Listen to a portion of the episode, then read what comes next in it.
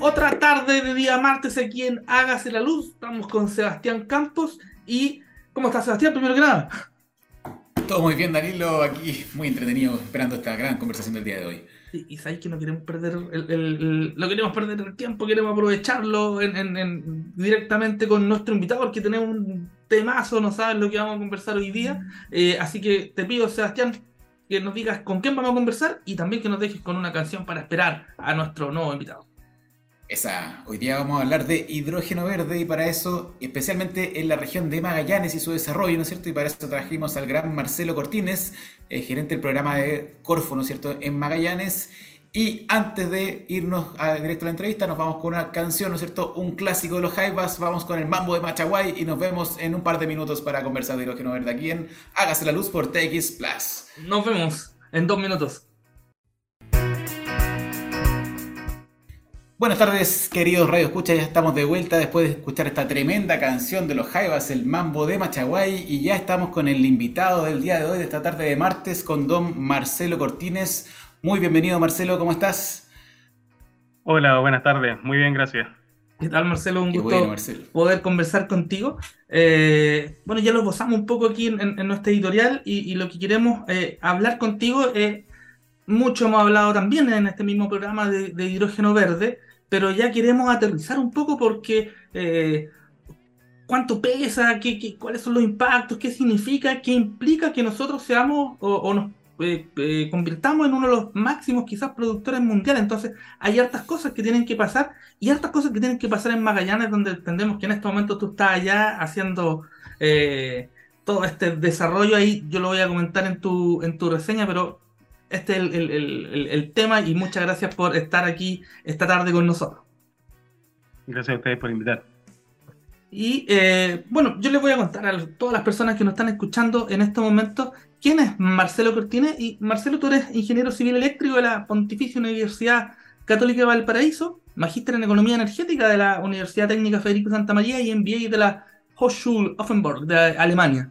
Eh, tú te has desempeñado bastante en el área de proyectos de ingeniería, tanto en, el, en generación, en transmisión y distribución, ¿eh? y desde el año 2019 estás en la Corfo, en el desarrollo de programas de integración de energía renovable y específicamente también en la producción de hidrógeno verde para la región de Magallanes. Hoy día eres el manager del programa de hidrógeno verde en Magallanes de la Corfo. Así que nuevamente, eh, bienvenido Marcelo aquí a conversar con Hágase la Luz. Sí, y, bueno, vayamos, ¿no es cierto? Directo, directo ya a las preguntas. Muchas gracias, Marcelo, por recibir nuestra invitación. Hace rato, ¿no es cierto?, que teníamos ganas de hablar de hidrógeno. Hace un par de, programas estuvimos hablando, ¿no es cierto?, del global. Y ahora nos interesa ir aterrizando, entendiendo un poco más y acercando también esto, ¿no es cierto?, a la comunidad, eh, acercando a la comunidad de Magallanes también. Ojalá que nos estén escuchando por allá, ¿no es cierto? Saludos a todos los que están en los escuchas que están allá desde Magallanes, ¿no es cierto?, y en cualquier región de nuestro país. Y eh, partamos, ¿no es cierto?, de inmediato con la conversación, porque aquí, como siempre decimos en Hágase la Luz, el tiempo vuela. Así que, mira, hemos escuchado, ¿no es cierto?, y se han hecho hartos estudios, ¿no es cierto? Hay estudios de McKinsey dando vueltas, estudios de la, misma PEL, ¿no es cierto?, que hace el Ministerio de Energía, la, programa, la planificación energética a largo plazo. Eh, y eh, siempre se ha hablado, ¿no es cierto?, de que existe un potencial gigante en Magallanes, para, particularmente para la producción de hidrógeno verde. y en términos prácticos, ¿no es cierto?, queríamos conocer, ¿no es cierto?, de primera fuente, ¿de qué volumen, ¿no es cierto?, de producción estamos hablando. Eh, esa es una de las primeras preguntas que queríamos hacer, es decir, ¿y por qué? Y de alguna forma, ¿por qué, ¿no es cierto?, se está generando esta gran cantidad o este potencial, ¿por qué tenemos este potencial gigante, particularmente en la región de Magallanes, ¿no es cierto?, que nos puedas contar un poco cómo lo están viviendo allá y cómo lo ven directamente desde la misma región. Bueno, eh, dando las gracias de nuevo por la invitación. Eh, comentarles, quizás, esto es parte de la cultura general, pero una breve anécdota, eh, eh, que justamente me tocó revisarla cuando, estaba haciendo, digamos, este, este MBA ahí en el Hochschule de Offenburg, y es que se conocía más a Chile, digamos, en Alemania de lo que probablemente nosotros mismos los chilenos nos conocemos en materia energética. Eh, en materia energética, solo voy a contar esta anécdota, Chile fue el líder mundial en la liberalización del mercado de las energías cuando se, eh, se desintegra un poco la integración vertical de las empresas. Eh, esto quiere decir un poco que se saca el control de que todo le pertenezca a un solo individuo, sino que se dividen los segmentos para que efectivamente haya mayor eficiencia. Y les comento esto porque justamente eh, Chile eh, tuvo una visión y lideró esto con mucha anticipación, digamos, muchos años antes de que siquiera existiera una bolsa de energía en Europa. Sin embargo, naturalmente, desde nuestra posición, quien lo relevó y hoy día básicamente lo promueve a nivel mundial es Inglaterra. El Reino Unido básicamente eh, es el gran promotor de la liberalización de los mercados energéticos, pero fue posterior a lo que hizo Chile. Digamos. Chile lo hizo bien, digamos, en, digamos estructuralmente, y luego esto lo tomó y lo, lo magnificó, digamos, eh, Inglaterra. Y de ahí para adelante eh, ha sido, digamos, una, una apuesta. Y, y, comento esto porque cuando terminemos voy a cerrar con algo parecido, digamos, abordando justamente que lo que tiene que ver con la visión. Eh, y les quiero comentar respecto a lo puntual de, de, de los volúmenes en general, hemos, una, una de, de, los temas puntuales que estaba pasando en Chile es que hay demasiada. Uh, primero teníamos muy poca información, hoy día está habiendo mucha información y este es el mismo efecto que existe cuando uno navega en Internet. Obtiene un mundo de información, pero sin saber navegar o saber qué buscar, mucha información sigue, siendo tan inútil como tener muy poca.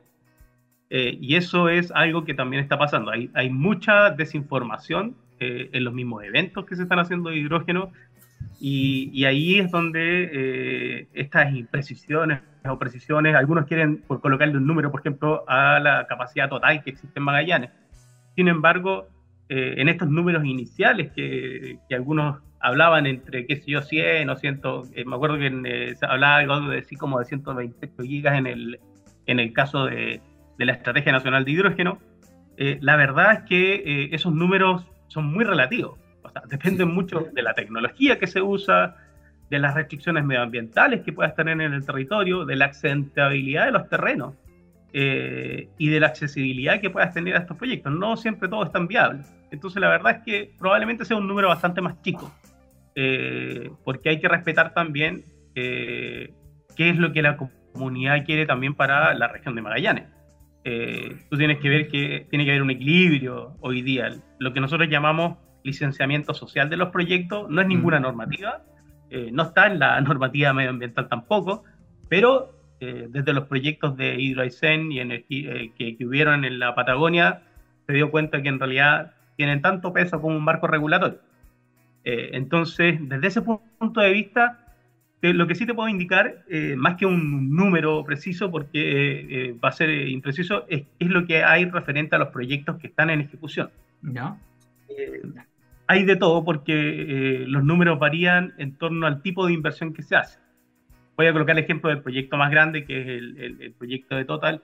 Es un proyecto que incluye infraestructura desde el puerto hasta el parque eólico. Y por lo tanto, eh, su inversión naturalmente va a ser mayor. Y ellos están gastando alrededor de unos 2 millones por cada kilo, eh, perdón, por cada mega instalado. ellos tienen una inversión de 20 mil millones, son 10 gigas de capacidad instalada, y eso aproximadamente le está dando como unas 4.4 toneladas, eh, millones de toneladas año de amoníaco, que finalmente es el, producto exportable. Sin embargo, si tú vas a un proyecto más pequeño, que está muy cercano también al de HNH en geografía, como para que sean comparativos, eh, tú te das cuenta que el proyecto de Australian y HNH, que son alrededor de unos 3 mil millones de, de dólares, y son 3 gigas de capacidad instalada. Y tú te das cuenta y dices, ¿cómo puede ser que un proyecto, este proyecto que está casi al lado, o sea, no, es mucha la distancia, o sea, unos 100 kilómetros, eh, cueste la mitad por cada, eh, por cada unidad energética instalada? Y es porque en definitiva son proyectos diferentes. Eh, hay uno que no considera puerto, por ejemplo, el otro sí tiene infraestructura portuaria.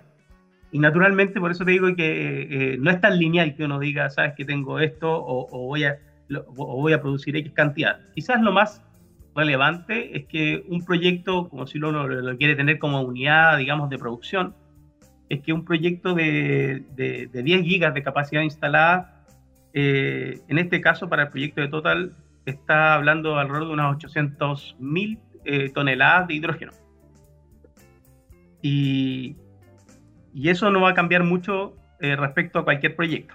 O sea, quizás en las inversiones cambia mucho por, por distintas otras razones, pero en, términos de producción, eh, uno podría considerar efectivamente que por cada eh, millón de dólares tengo 80 mil toneladas de hidrógeno. Eso más o menos así. Ah, eh, y, como lo que no vamos a exportar es hidrógeno porque se, hay un tema de marco regulatorio, eh, que todavía no tenemos un marco regulatorio eh, muy consistente para exportar, especialmente en términos de seguridad. Se está trabajando en eso naturalmente. Pero lo que sí existe es que el amoníaco está tipificado. Es un commodity ya tipificado. se importa, de hecho, en, el norte para la minería se importa amoníaco. Eh, por lo tanto, es un producto que no requiere normativa adicional. Ya existe, se transporta eh, eh, en estanques que no requieren medidas de seguridad extraordinarias. Sin embargo, por, cada por cada metro cúbico o tonelada de, amoníaco que exportes, solo estás transportando, es un vector energético, entonces solo estás transportando 18% de hidrógeno. Por lo tanto, los mm. volúmenes se quintuplican, digamos, por decirlo así. Por ahí que de las 800 llegas a 4.4 millones de toneladas, de las 800 mil.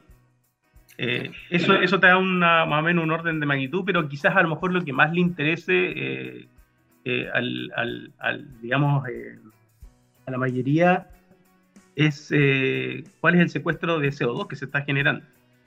Y en este caso, este proyecto por 10 gigas tiene alrededor de unos 5 millones de toneladas año de reducción de CO2. Ahora, la pregunta, y esto es bien relevante porque la pregunta es dónde se genera esa, dónde se activa, digamos, esa reducción. Lamentablemente en el mercado de destino.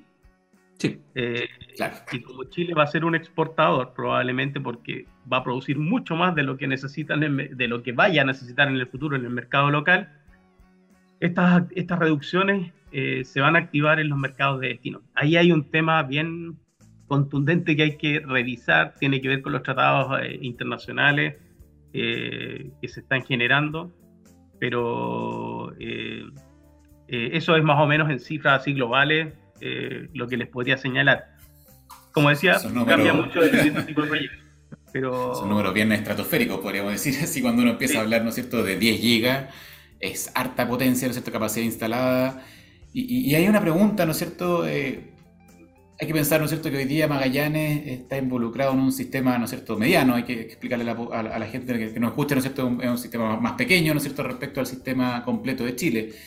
Y, cuando, cuando estamos hablando, ¿no es cierto?, de instalar 10 gigas, eh, ¿qué impactos tiene eso para, el sistema eléctrico? ¿O cómo, cómo estamos previendo que esto funcione en un futuro no tan lejano? Porque tampoco está apareciendo, ¿no es cierto?, en, en 30 años más, sino que estamos esperando que pase en el corto plazo, ¿no? Claro, mira, bueno, eh, la mayoría de estos proyectos eh, quieren, eh, bueno, yo vengo de trabajar en la consultoría de ingeniería en sistemas de transmisión de energía y cuando uno diseña y quiere para una fecha, nunca es esa fecha, siempre existe un retraso. por eso digo, las primeras fechas son el 2028, pero probablemente los proyectos estén entrando 2029, 2030. la mayoría quiere entrar en esas fechas. Eh, por lo tanto, ese, ese, periodo 2028-2030 es, eh, es, el periodo de activación de varios proyectos. Eh, ahora, respecto a los sistemas, bueno, ahí hay un, también hay un, un, quiebre de un paradigma que es pensar en sistemas, en sistemas medianos. Naturalmente, en, en, el, en Magallanes existen cuatro sistemas medianos. El más grande es de aproximadamente unos 120 megas, 0,12 gigas, para compararlo un poco con, el proyecto, eh, es básicamente, y es el más grande, ¿ah? eh, que es el de Punta Arena, es bastante pequeño. De hecho, solo para, para dimensionar, aquí no existe transmis, un, segmento de transmisión o subtransmisión de energía, solo hay distribución y generación. Mm. Eh, y eso da cuenta un poco de la realidad que tiene hoy día en temas también de penetración de energía renovable, este sistema mediano, que es el que tiene mayor penetración hoy día, que es alrededor de un 20%, que es eólica, con dos parques eólicos que son de, eh, eh, uno, uno es Pequet eh, en, en, app y el otro es en app. estos parques ya están inyectando al límite de la capacidad técnica que puede recibir ese sistema. Entonces, la verdad, no le puedes inyectar más energía renovable. Eh, el límite técnico puede ser superior a eso, pero eh, naturalmente requiere mejoras en el sistema que no las tiene hoy día y la pregunta es si es que eh, se pueden exigir. pero eso es un tema de la, del marco regulatorio enfocado hacia las distribuidoras, que es algo que no se ha abordado, porque en este caso Magallanes en lo que sí tiene que poner mucha atención es en algo que se está relevando hoy día y es no en sistemas medianos, sino que en sistemas aislados, o lo que se conoce más como sistemas en islas. Eh, claro que esta es una isla del tamaño de, todo el eh, eh, digamos, la, comparación. Eh, en términos energéticos, les comentaba, bueno, con, inicialmente que la capacidad proyectada solo de cuatro proyectos se acerca casi a 17 gigas hoy día, de los que ya empezaron su ejecución. Y si lo comparamos con el sistema eléctrico nacional, que son 32 gigas en total, estamos hablando de que solo en Magallanes, en un sistema en isla, va a haber más del 50% de lo que hay en el sistema total eh, Puerto Monarica. Ahora, bueno, naturalmente igual hay proyectos que se van a hacer en esta zona que esos 32 se van a incrementar, pero, pero existen varios, eh, varios aspectos técnicos eh, que se tienen que abordar. En un sistema en isla tiene, eh, primero, tener una normativa que aborde sistemas en islas de este tamaño, Hoy día la mayoría de los sistemas en islas que existen eh, son privados asociados a la minería. Eh, un ejemplo práctico, quizás para los que ya conocen Antofagasta y el, área minera, eh, Escondida tiene un sistema eléctrico propio y está aislado del, sistema interconectado, del antiguo sistema interconectado del, Norte Grande, el SIN, que hoy día, bueno, es un solo sistema, pero igual, aún así es un pequeñito sistema comparado con este sistema de 17 gigas. es, un sistema que, es mucho más pequeño en operación y por lo tanto eh, más manejable como un sistema aislado. Eh, sin embargo, cuando tiene un sistema aislado de este tamaño, requiere establecer condiciones de operación eh, que sean comunes, digamos. y ahí viene la primera problemática porque son proyectos privados. Entonces ahí hay mucho que hacer en, en lo que se refiere a colocar condiciones de operación de, un sistema de este tamaño. Y respecto a que si van a poder o no inyectar, eh, naturalmente un sistema tan grande eh, es imposible que pueda estar eh, interconectado hoy día con, o sea, imposible desde el punto de vista de que de, transformar a lo mejor a todo, a todo Punta Arenas en carbono neutral inmediatamente. Se, ve, se ve complejo, no es algo naturalmente imposible, pero, eh, pero por lo pronto eh, eh, van a ser o se van a constituir como un sistema aislado. Hay que recordar que estas son inversiones privadas y por lo tanto son proyectos que van a tener esa funcionalidad. Sin embargo, y de ahí viene, digamos, las necesidades regulatorias, si cualquier proyecto tiene un, un, trazado por algún sector que es de propiedad pública, inmediatamente cambia un poco la configuración y, hay que revisar otros aspectos adicionales eh, más técnicos de cómo va a operar ese sistema.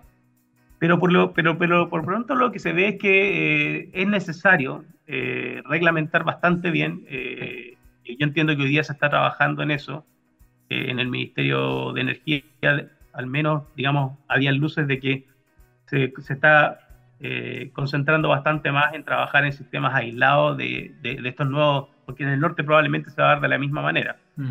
Hay algunos, eh, los parques eólicos actuales que están en el sistema interconectado, para, para tener un orden de magnitud, tienen algunos defectos eh, de mercado que atenta en contra de, de, la, de la inyección de estos parques, porque son muy buenos, digamos, como energía renovable, pero son de, de flujo variable entonces, hay periodos de tiempo en que no inyectan absolutamente nada. El factor de planta es relativamente bajo, menor al 30%, 25, 27, eh, incluso puede llegar a, más bajo que eso. Eh, y eso hace que, eh, que, estos proyectos en realidad no se acoplen a cómo funciona el marco regulatorio de despacho de carga, que es por costo marginal. y eso hace que muchas veces ocurra, esto en, Europa es peor, pero porque hay más penetración de, de, parques eólicos, pero en Chile ha llegado al extremo de valorar en cero pesos la inyección de energía eólica. O sea, tú tienes que vender a cero pesos. Entonces, e, eso es un defecto eh, del sistema que no consideró, por ejemplo, la variabilidad de los flujos de los parques. Ahora, eso se puede subsanar naturalmente estabilizando un poco eh, o generando grandes sistemas de almacenamiento. En el caso de los proyectos que están aislados, eh, ya no se enfrentan a eso porque no hay un mercado de ese tipo que funcione por costo marginal. Entonces ahí hay quizás una ventaja grande y una razón de por qué muchos proyectos de hidrógeno van a funcionar en sistemas islas, inclusive los que estén muy cerca del, eh, del, sistema eléctrico nacional. Eh, y, y, respecto al, al, a la proyección que se ve aquí en Magallanes, el, por ahora, eh, esto va a estar todo básicamente los grandes proyectos van a estar concentrados en lo que es la comuna de San Gregorio. Y es un sector básicamente que tiene una ruta lineal, casi una línea recta, eh, que va eh, por la costa. Y hay otros proyectos, un proyecto, hay otros varios, pero hay uno que está en ejecución en Tierra del Fuego. de, los, de los tres que mencionamos, hay tres que hace que están en línea eh, desde que llegan hasta San Gregorio, y el otro que es en Tierra del Fuego, que probablemente también va a tener que funcionar como una isla propia. ¿eh? Valga la redundancia, un sistema en isla dentro de una isla. Oye, Marcelo, eh, con, lo que nos acabas de comentar, estoy como tirando el mantel, en ese sentido de que, se, están empezando como a, caer los platos de la mesa porque hartas cosas van a pasar. Te numero algunas de las que dijiste eh, y que, eh, o las repito mejor dicho. Uno es esta como regulación de los sistemas aislados de potencia, que es un tema por sí solo. Eh, que uno podría hacerse varias preguntas de ahí, porque estos sistemas aislados se generan, uno, por eh, características técnicas, tú ya nos comentaste bien, pero también por características económicas. Porque eh, de repente como pagar transmisión del sistema eléctrico nacional puede ser muy caro, me encarece el proyecto, mejor me eh, lo, hago solo. Hay dos cositas, quizás chicas, y, o sea, no tan chicas, pero breves. por otra parte, nos hablas de esta capacidad importante que tiene que llegar estos 17 gigawatts instalados a un sistema que tiene 0,1, ya es como que de repente te llaman por teléfono y te estáis preparando comida solo, y dices, voy con 100 personas a tu casa. No, no, no. O más, o más. O más.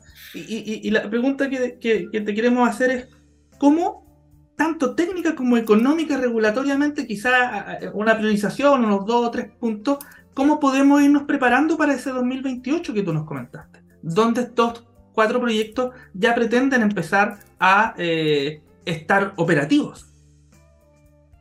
Mire, yo tenía un profesor en la, universidad que siempre hablaba, digamos, decía, eh, los ingenieros en general siempre están llamados a solucionar problemas. Entonces, en general, lo técnico nunca es un problema. Siempre tiene solución. Eh, hay otros aspectos, digamos, probablemente que hacen que sea gravitante en una solución en términos financieros. Si es muy costosa, probablemente, o si no hay una opción y se empieza a ser inviable en términos de rentabilidad, lo abortas, pero no porque técnicamente no se pueda hacer.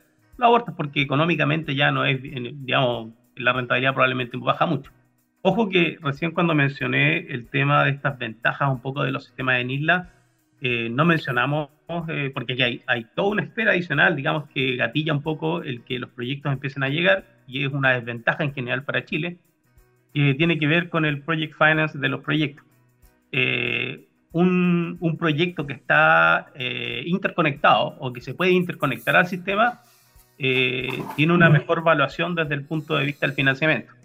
Porque en general, ¿qué pasa? Que tú tienes excedentes en general en un proyecto y tú tienes la opción, digamos, hay una opción de, que esos flujos eventualmente eh, los puedas tener a disponibilidad de, digamos, del, del, sistema. O sea, puedes utilizar el sistema como una especie de gran almacén al que puedes ir a guardar tu energía y retirarla en algún momento cuando, eh, digamos, con, otro factor, pero retirarla con posterioridad.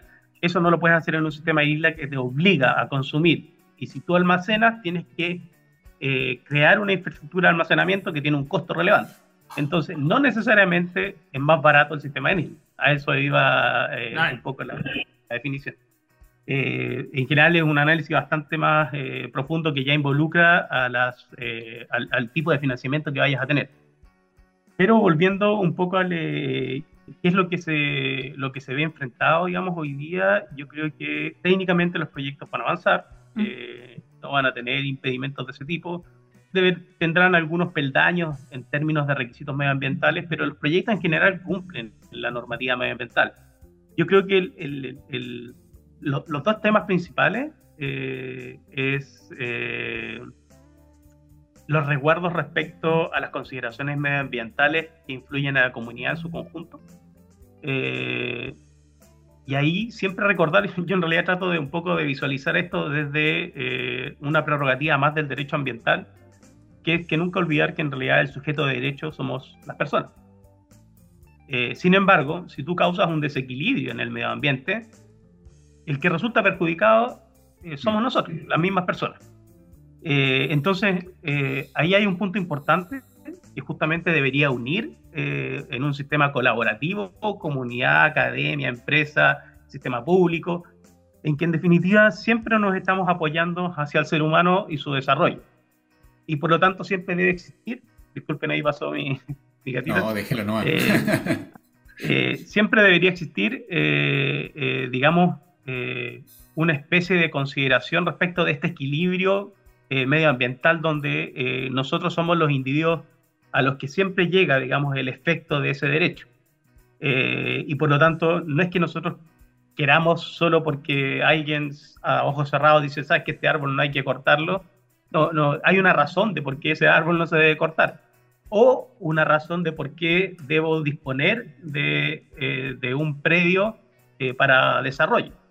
Eh, no, ahí tiene que haber una suerte de equilibrio porque si no probablemente llegaríamos a pensar que los aeropuertos están de más porque los aviones contaminan demasiado.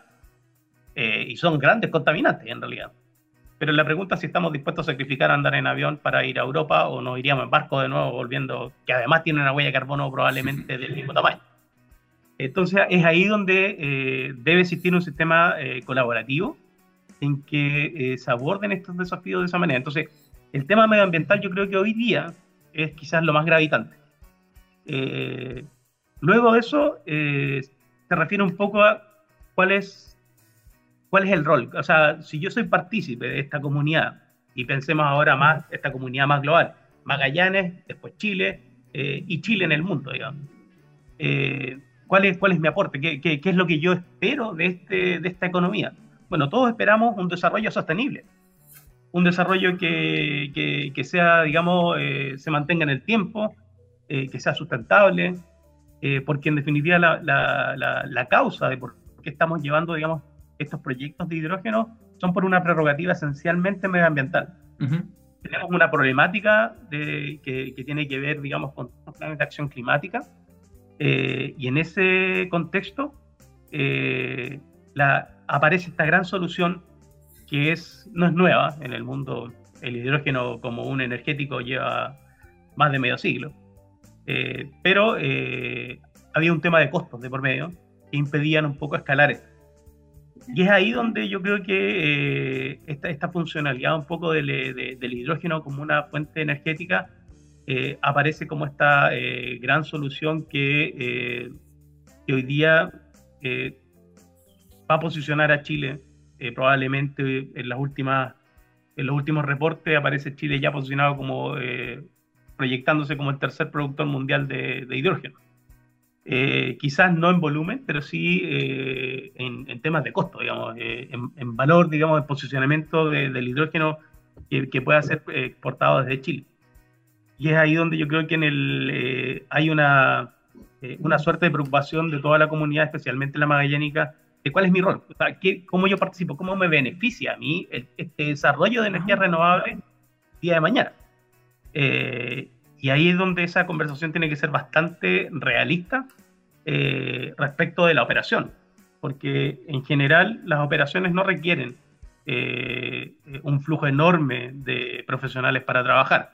No es lo mismo que la etapa de construcción, que son que aquí igual se proyecta una etapa de construcción de alrededor de unos 20 años, entre la primera ola, la segunda ola de proyecto. La verdad es que es bastante tiempo también y que va a haber una presión muy grande de proyectos. Pero ahí es donde es importante establecer una visión de largo plazo y una de mediano plazo. En esta visión de largo plazo uno lo que quiere es desarrollo sostenible en el tiempo y no que tengamos un pic de 20 años y los siguientes 30, digamos, eh, se desplome. Eh, ahí es donde yo creo que eh, hay una, una, suerte, digamos, de instalar esta visión compartida de qué es lo que va a significar el desarrollo para la comunidad donde se, donde se instalan estos proyectos. Esa conversación creo que es muy importante eh, de, que, y, de comunicarla bien.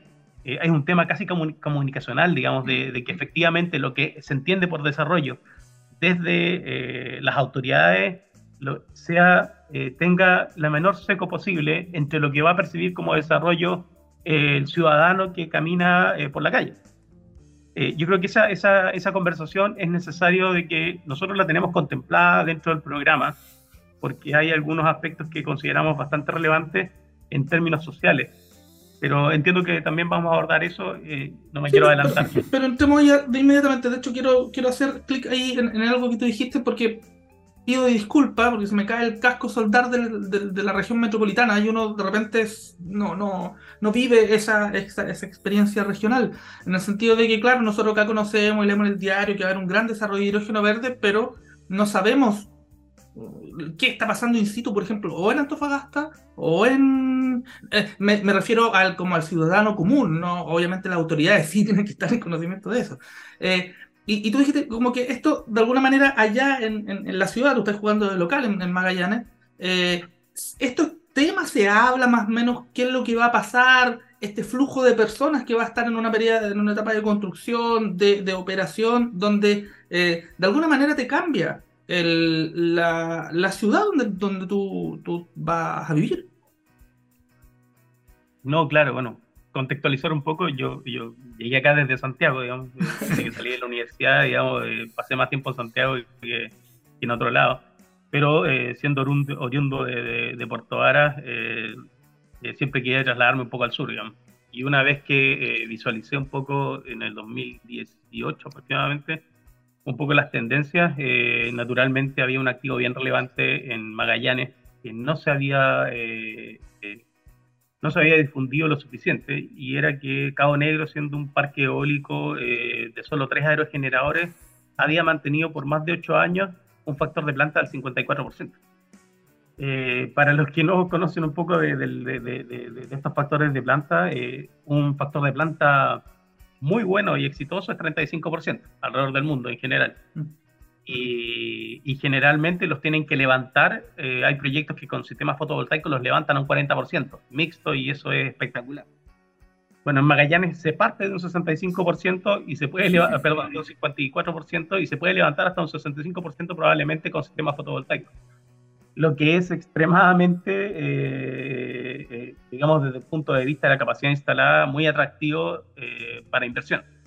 Sin embargo, se tienen que revisar otros temas pero no me quiero escapar un poco de lo que estábamos conversando inicialmente y es un poco esta percepción que fue la que nos llevó a nosotros eh, a establecer esta necesidad de hacer un diagnóstico, de tener eh, un estudio que revelara justamente el interés de la comunidad, de las empresas locales. Eh, y eso nos hizo llegar a este, esta hoja de ruta inicial, porque naturalmente son, estos son documentos que son dinámicos, no, no son estáticos, digamos, esta es una primera versión que se tiene que ir mejorando periódicamente, pero eh, se establece esta primera hoja de ruta que marca una diferencia bastante grande con respecto eh, a cualquier iniciativa cuando tú las quieres eh, ejecutar de forma muy rápida. Y tú dices, ya parto y resulta que en la mitad del camino me voy encontrando con que el camino ya tenía un par de hoyos, no estaba bien pavimentado, pasa el siguiente camión, se rompe el eje. Bueno, aquí en términos de hoja de ruta, digamos, esta tratamos de que esta, esta ruta al menos sea eh, de un ripio bien estabilizado. Eh, y, el, eh, y aunque no estaba pavimentada todavía, sí se elaboraron y se generaron ejes estratégicos relevantes. El primero de ellos fue relacionado a la gobernanza, acuerdos y financiamiento. Y, y, hubo un segundo que se refiere a algo que acabamos de, de abordar y que es bastante relevante, que es desarrollo social, económico y ambiental de la comunidad eh, porque ahí es donde también vemos que hay, eh, hay digamos, una, una, suerte de muchas iniciativas asociadas que hay que relevar en términos de eh, generar estudios bases que permitan tomar decisiones y avanzar en, en, financiamiento de otras actividades adicionales. Una de ellas muy relevante, que la menciono así solamente en forma particular, es generar un estudio, un estudio sociocultural para dimensionar mm. las necesidades de servicios del territorio para determinar y asignar recursos. Bueno, esto, es bastante profundo, pero en definitiva, eh, a modo de ejemplo, tenemos que percibir que eventualmente podemos llegar a tener instalaciones eh, de, faena, digamos, de algunos proyectos que superen varias veces la población cercana a la primera localidad. Eh, estos son temas que ya en la minería han sucedido y que generalmente causan muchos estragos en, los pequeños poblados, si es que no se preparan con anticipación. Por eso es que se ha relevado este tema de lo que se refiere a este eje estratégico. Mm. Luego de eso, se generó otro, otro eje que es muy importante también, que es capital humano, innovación y desarrollo. Y especialmente yendo al tema del capital humano eh, y en este rol que uno ve, que, que, uno, uno conviviendo en Magallanes se pregunta, bueno, ¿cuál es mi rol dentro de este gran desarrollo del hidrógeno? Bueno, ahí vemos que el capital humano es algo esencial. ¿Cómo, cómo se condiciona o se, o se generan eh, los recambios respectivos o se prepara la academia para que pueda tener o disponer de esos profesionales cuando vengan, especialmente en las áreas técnicas, que van a ser eh, masivos. Afortunadamente, Magallanes viene de, una, eh, de, un escenario, digamos, de los hidrocarburos que hizo eh, constituir una universidad de Magallanes con muchas disciplinas base hoy día son muy útiles para la industria del hidrógeno. Sin embargo, debe generar una actualización en ese mm. sentido y poder actualizar tanto los conocimientos de profesionales que están eh, eh, disgregados en la región, así como también eh, generar nuevas capacidades en los chicos que están saliendo hoy día. Entonces ahí hay también un, tema bastante relevante. Otro eje estratégico será el tercero, uno, un cuarto que se relevó fue infraestructura habilitante. Esto tiene que ver con todo tipo de infraestructura. quizás lo que más ha resonado en general es la capacidad de los puertos. Afortunadamente hay varios puertos acá, pero aún así eh, no va a alcanzar, eh, digamos, la demanda para poder absorber este enorme volumen de carga que va a empezar a llegar. Y eso es un tema bastante gravitante que eh, ya es pertinencia de un estudio que está en ejecución por parte del gobierno regional, que ya lleva ya un tiempo en, en, estudio y que naturalmente se espera que salga bastante apretado en el tiempo, pero, pero debería salir, digamos, para poder subsanar algunos aspectos críticos. Y el último, que quizás yo siempre digo que en orden de prioridad probablemente debería haber sido el primero, que tiene que ver con algo que mencionábamos también en los sistemas, en, este tema de los sistemas islas, que tiene que ver con estándares y regulación. Eh, aquí hay mucho que, retroalimentar. Eh, justamente en, temas como este que, eh, que son relevantes, como lo que hablábamos de los sistemas aislados, y que probablemente es una realidad que se va a ver plasmada primero en Magallanes como una necesidad que ya es imperiosa de, abordar. Y luego de esto, esto probablemente sirva para poder eh, ver cómo se van a ejecutar estos mismos sistemas en el resto de Chile, porque seguramente también van a haber sistemas de este tipo. De ahí que estos cinco ejes de alguna manera son una columna vertebral y sobre los cuales ya empezamos a trabajar. Hay solo para que tengan una idea nomás de, de, la, parte bruta del trabajo de la hoja de ruta, nacieron alrededor de unas 160 iniciativas. Eh, sin embargo, de ese total, solo se priorizaron eh, alrededor de unas 19 y con unas 9 finalmente son las que están hoy día ya eh, se, empezó a trabajar. Porque naturalmente en el tiempo no todas tienen la misma valorización. Hay algunas que necesita, es necesario partir con mucha antelación eh, y dentro de esa priorización, estas nueve iniciativas son las que hemos estado trabajando ya desde septiembre con todos los actores relevantes en desarrollo de los proyectos. Eh, se pretende con esto llegar obviamente a tener iniciativas bien plasmadas. Es un proceso bastante más lento que llegar y decir, ¿sabes qué voy a hacer? Esto o lo otro. Pero la diferencia está en que es muy participativo. O sea, aquí ha participado autoridades públicas, eh, empresas privadas, eh, no es un proceso fácil, eh, pero lo que sí genera es que permite elaborar una construcción con bases más sólidas.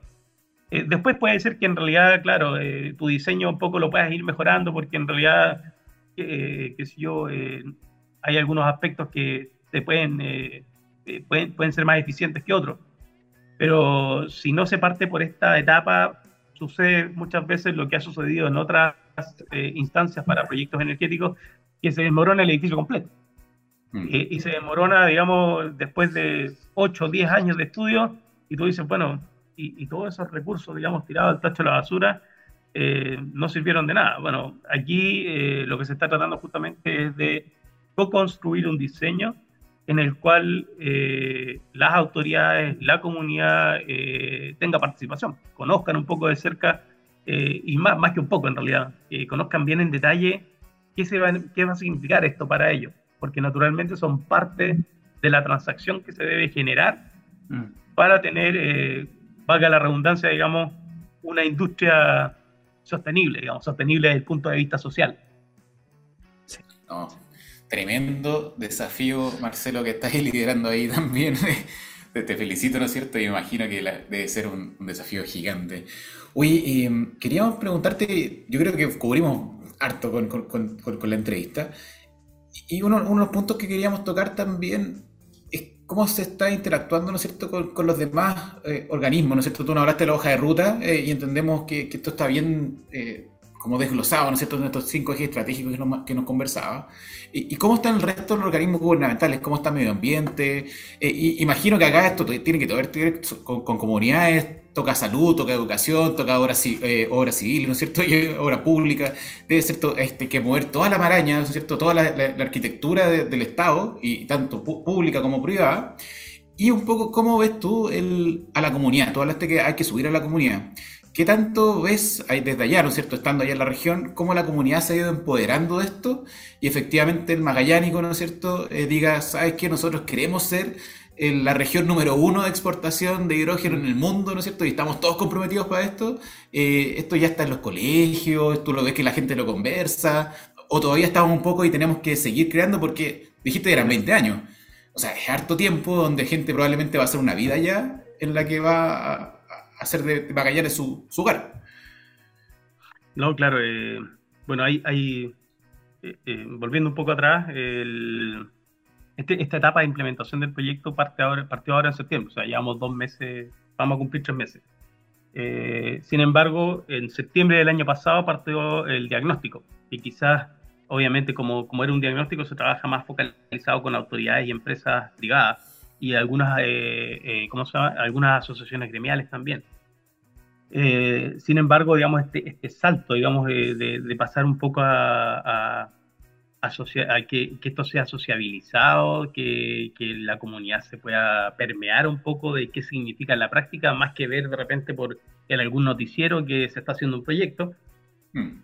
Es una actividad que eh, tenemos perfilada para abril del próximo año. Eh, que hicimos así como lo hicimos en la Expo Hidrógeno Inicial, que nos fuimos muy a lo técnico, porque veíamos que había mucha charla macroeconómica de los beneficios, de los grandes beneficios del hidrógeno, pero nosotros queríamos hablar de las tuercas queríamos saber eh, si, es que si es que en Chile hacíamos el tipo de torca que se necesita para eh, X aplicación. Y, nos fuimos a eso, digamos, y resultaron bien interesantes porque exploramos algunas cosas que vimos que teníamos algunos activos en la región, pero que sin embargo no se les había dado la relevancia para generar los estudios. Y lógicamente a partir de eso nacen intereses de eh, algunos de algunas instituciones o empresas por empezar a generar eso incluso por empresas del Estado como ENAP, que también tiene un rol bien preponderante en esta, en esta revolución industrial. Eh, y, volviendo un poco a, esta estructura de dónde, hasta dónde ha llegado, bueno, yo creo que todavía no, todavía no ha permeado, eh, ha llegado hasta la, hasta la academia, sin embargo todavía no llega, por ejemplo, a los colegios técnicos, mm. donde naturalmente si uno mira hacia futuro, lo que más se van a necesitar son técnicos. Eh, y, naturalmente todavía no llega a esa etapa. Sin embargo, eh, yo les contaba que habíamos tenido una suerte de mesas, digamos, de trabajo, donde en general promedio tenemos unas 40 organizaciones eh, en cada una de las mesas. y de estas cinco que hemos tenido, sí han llegado colegios técnicos, especialmente, o sea, han llegado específicamente al de capital humano. Eh, donde han querido tener esta primera aproximación y les ha interesado mucho eh, ver un poco eh, que alguien puede ir a exponer, por ejemplo, a los chicos para que eventualmente se entusiasmen, pero también hay una responsabilidad respecto de esto, porque si no terminamos después informando también sobre estos grandes beneficios macroeconómicos y para qué mm. ingeniero dice, bueno, ¿para qué tanto beneficio macroeconómico? Vamos, o sea, como dice el dicho, terminemos la sopa o dos cucharadas de sopa y vamos a la carne. Entonces, eh, el tema está en que en definitiva hay que tener información, disponer de información, realizar estudios. Entonces, cuando uno hace esto, un tema muy relevante es eh, desagregar eh, la cadena de valor de la industria del hidrógeno. Porque hoy día se ha desagregado y se ha desarticulado la cadena, pero acá arriba, en, el segmento, digamos, de los grandes proveedores. De qué es lo que voy a necesitar, qué proveedores de electrolizadores, quién va, quién, mm. cuáles son las empresas que diseñan plantas de ahora pero la pregunta de, de, de, las localidades donde se genera esto es qué pasa con las pymes, las que en definitiva van a estar ahí permanentemente en el desarrollo, que por cada, por cada unidad de trabajo que se genera directamente en la operación de los proyectos, hay cinco unidades de servicios anexos o complementarios a esa industria que se generan. Porque naturalmente la operación de proyectos de este tipo y grandes operaciones también generan más negocios, más mini market, eh, un cine nuevo, servicios múltiples la gente sale el fin de semana, y quiere ir a tomarse un café, hay más turismo, hay una, industria complementaria bastante más grande. Y, eso es mucho más relevante en términos de más y por lo tanto se necesita mucho de todo. Eh, y eso hace que, eh, eh, digamos, la pregunta sea bien amplia en términos de a dónde voy a llegar. Y estos colegios en general, yo creo que todavía, todavía no hay información que de, de, valor como de valor que, se le pudiera entregar y decir, sabes que en realidad vamos a empezar a trabajar en esto, se necesita esto y esto otro. Todavía no hay ningún estudio que haya hecho la desarticulación de, de esa cadena de valor, lo, eh, lo, tenemos dentro de la hoja de ruta, es, es una actividad que se va a realizar eh, naturalmente en conjunto. Eh, aquí hay un, un, trabajo bastante grande que está realizando también el Ministerio de Energía en este ámbito. Mm. También el Ministerio de Medio Ambiente está generando un estudio específicamente también para Magallanes nosotros partimos ya realizando, está en ejecución un estudio eh, de, digamos, de mapa de sensibilidad para eh, fauna aviar y murciélagos que pudieran ser afectados por estos grandes proyectos, pero también para entregar certidumbre, certidumbre a los proyectos. no queremos que, que los, queremos ojalá que los proyectos avancen rápido, pero que no se encuentren con estos, con estas, ¿cómo se llama? con estos impedimentos que quizás no están en la normativa. Eh, eh, tú puedes cumplir con la normativa, pero en realidad puede que existan eh, como vacíos de información que no hayan sido considerados. nuestra función un poco es llenar esos vacíos y entregar mayor, mayor calidad en la información. De esa manera incrementamos la certidumbre de realización de proyectos y por otro lado protegemos el medio ambiente que también nos interesa, digamos, como sectorización de, de, de, cuidarse, digamos, de, cuidar a la comunidad en su conjunto y de generar esto que yo hablaba, un poco de que es un desarrollo colaborativo, eh, donde todos se sientan partícipes eh, y sean partícipes, naturalmente. Eh, eso yo creo que es bastante, bastante relevante. Y respecto a la participación de las distintas entidades públicas, eh, te, voy a contar un poco cómo es la estructura del programa. Nosotros somos un programa que es financiado por el gobierno regional y por CORF, mayoritariamente por el gobierno regional. Así es que naturalmente el gobierno regional está muy empapado de, lo que significa la industria del hidrógeno. Eh, es básicamente lidera el programa junto a Corfo.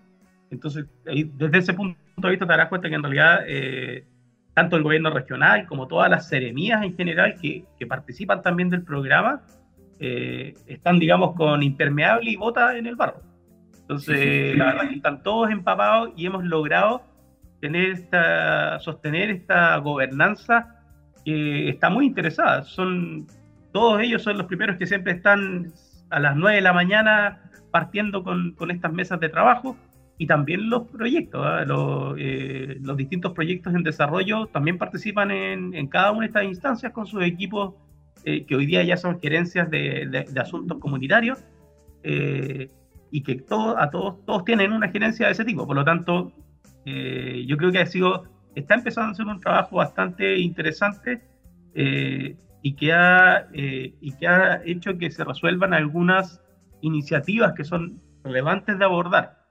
Eh, en la medida que avanzamos, sí, obviamente nos vamos dando cuenta que empieza, está empezando a recibir eh, un mayor interés de cadenas de proveedores aguas abajo de ese, de ese segmento y lo que se ve rápidamente es que eh, se están construyendo muchas bodegas, uno lo puede ver llegando a Punta Arenas, se está generando, colocas un letrero de arrienda una semana, la siguiente semana ya no está. entonces, ahí te das cuenta un poco de que se está generando un dinamismo esto de que en general no se ve así como a, simple vista y menos aún de repente eh, en Magallanes, porque aquí eh, quizás una realidad, yo no soy oriundo de Magallanes eh, y por lo tanto lo miro también con unos ojos, digamos, medio externos. Mm. Magallanes es, una especie de, haciendo la, comparación con, con, con, temas climáticos, es como un microclima, digamos un microclima económico eh, y, tiene, tiene una suerte de, de, auto, eh, ¿cómo se llama? De auto, eh, una, especie de autocultura que le permite, digamos, tener una, suerte de independencia. Quizás es solo un vuelo de tres horas a Santiago, pero en general se, vive esa especie como de autonomía de, que, o, de sensibilidad respecto a la distancia que está, porque si sucede cualquier cosa, o la cadena de suministro, o si nieva mucho en la cordillera de los Andes, la, la, cadena de suministro, por ejemplo, se quiebra para los supermercados. Y tú ahí sientes patentemente que vas al supermercado y no hay nada.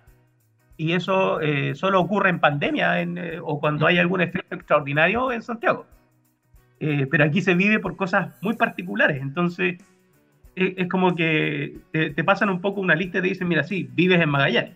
Hmm. Eh, por lo tanto, eso hace que eh, lo tengas muy presente siempre. el efecto también que tiene el clima, valga la redundancia, las horas de luz, sigue siendo también un tema bastante relevante, que quizás viéndolo afuera de repente de Ojo de Santiago no se, no se percibe. Yo que venía de Santiago, digamos, lo miraba eh, de una forma distinta que cuando tú ya llevas tres años y te das cuenta que al tercer año, por ejemplo, llega el invierno y ya no tienes el mismo rendimiento porque en realidad si no tomaste vitamina D eh, entre medio, digamos, y te preparaste, eh, en realidad eres un individuo que funciona al 60% durante seis meses. Oye, Marcelo. El, efecto, tiene, un, tiene un cambio gravitante. todos esos son temas culturales que hacen meritorio siempre de que, eh, y esta siempre es una observación, de que cuando se va a trabajar con Magallanes hay que colocar los pies en Magallanes. Eh, eh, esto de trabajar remotamente y, no haber estado nunca en Magallanes y tomar decisiones por Magallanes, no, terminan siendo, digamos, probablemente algo no muy eficiente. Por eso es que yo creo que se aplaude bastante el hecho de que hoy día, no solo los proyectos, sino que además muchas de las empresas interesadas eh, y ahí está también ENAP, que por ejemplo ENAP, eh, ENAP tiene, digamos, hoy día eh, una gerencia especializada para proyectos, para estos temas, digamos, de proyectos en hidrógeno, y funciona acá, funciona en Magallanes.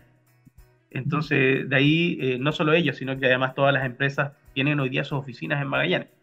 Y eso hace que exista una percepción mucho más directa, no solo con las autoridades, sino que también con la comunidad.